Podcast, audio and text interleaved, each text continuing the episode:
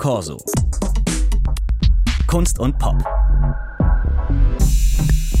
Der Corso Podcast mit Ina Plodroch und Matthias Ulrich, Kurator in der Schönen Kunsthalle. Eine neue Ausstellung in Frankfurt zeigt ab heute The Culture und das hier ist The Culture. I was a terror since the public school era. Bathroom passes, cutting classes, squeezing asses. Smoking blunts was a daily routine since 13. A chubby nigga on the. The Culture, also Hip-Hop, hier vom Rapper Notorious B.I.G. Über diese Kultur, also über Hip-Hop und den Einfluss auf die zeitgenössische Kultur, zeigt die Frankfurter Schirn ab heute eine große Ausstellung. Und ich habe vor der Sendung mit einem der Kuratoren gesprochen, mit Matthias Ulrich. Hallo zum Corso-Gespräch. Hallo. Sie haben die Ausstellung aus den USA übernommen. Da lief die im letzten Jahr zum großen Jubiläumsjahr 50 Jahre Hip-Hop. Sie haben jetzt noch lokale Stimmen hinzugefügt aus Hessen und haben die Ausstellung in sechs Bereiche aufgeteilt. Und zwar nicht in diese klassischen Hip-Hop-Elemente. Hip-Hop besteht ja aus DJing, Graffiti, Breakdance und Rap. Diese Ausstellung ist jetzt aber aufgeteilt in Pose, Marke, Schmuck, Tribut, Aufstieg und Sprache. Musik zum Hören ist nicht dabei, aber was dann? Nehmen Sie uns mal mit in die Ausstellung. Stimmt nicht ganz. Musik äh, kann auch gehört werden, zumindest wenn es um äh, Videos geht, die gezeigt werden. Beispielsweise von Khalil Joseph, äh, wo Kendrick Lamar ähm, gehört werden kann. Ansonsten, wie Sie gesagt haben, die Ausstellung ist in sechs Kapitel unterteilt. Pose versucht eben eigentlich so gewisse Stereotypen wiederzugeben oder zu zeigen, die mit Hip-Hop assoziiert werden und in welcher Weise die Künstlerinnen und Künstler gegen diese Stereotypen vorgehen. Äh, bei der Marke ist es ähm, so, dass die Marke, das Brand äh, eine sehr wichtige Rolle spielt oder äh, mittlerweile jedenfalls. Und äh, wir die Frage stellen in diesem Kapitel, welche Selbstinszenierung äh, steht da im Vordergrund? Wie werden Marken repräsentiert in der Hip-Hop-Kultur und wie wird die Hip-Hop-Protagonistin selbst zu einer Marke?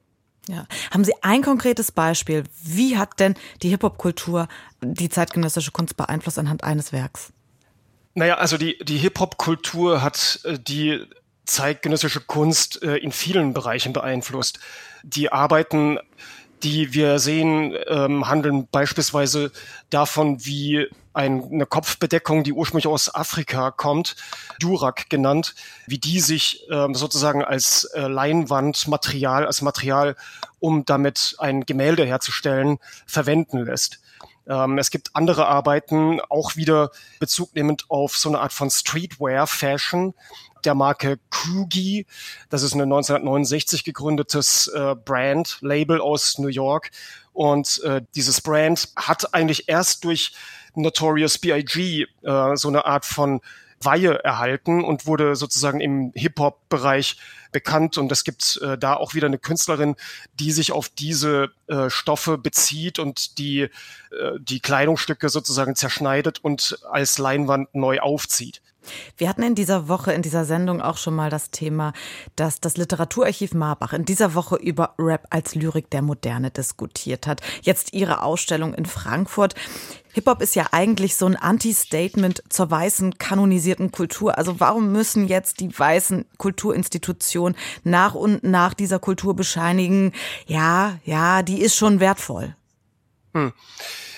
Das ist ein, eine gewisse Paradoxie, das äh, ist richtig der Ansatz, den ich zumindest vertrete oder den wir mit dieser Ausstellung auch vertreten, äh, diese Ausstellung hier einzuladen, äh, sie unsere Räume zu bespielen, hat natürlich auch damit zu tun, dass wir uns selber auch mit dieser äh, Frage nach der Kultur des Hip-Hop auseinandersetzen wollen, dass wir erfahren wollen, was bedeutet das, wie ähm, hermetisch ist diese Kultur, wie hat sie sich entwickelt.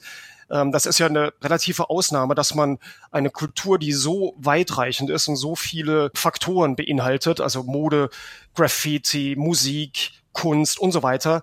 Es ist interessant zu sehen, in welcher Weise sich diese Kultur entwickelt hat, wie stark sie sich äh, mit Fragen der Appropriation und Aneignung auseinandergesetzt hat, wie stark sie sich mit äh, Fragen der Ausgrenzung, des Rassismus und so weiter befasst und wie diese Kultur damit umgeht, um damit sozusagen auch zu wachsen, eine Stärke zu entwickeln. Und die Stärke ist heute ja unübersehbar. Alle Welt trägt Sneaker. Das ist nicht ohne Hip-Hop zu denken. Ja, bis zum 24. Mai können Sie The Culture sehen, Hip-Hop und zeitgenössische Kunst im 21. Jahrhundert in der Frankfurter Schön. Matthias Ulrich, vielen Dank für das Gespräch. Danke auch. Das war der Corso Podcast mit Ina Potroch. All unsere Folgen wie immer in der DLF Audiothek. Corso. Kunst und Pop.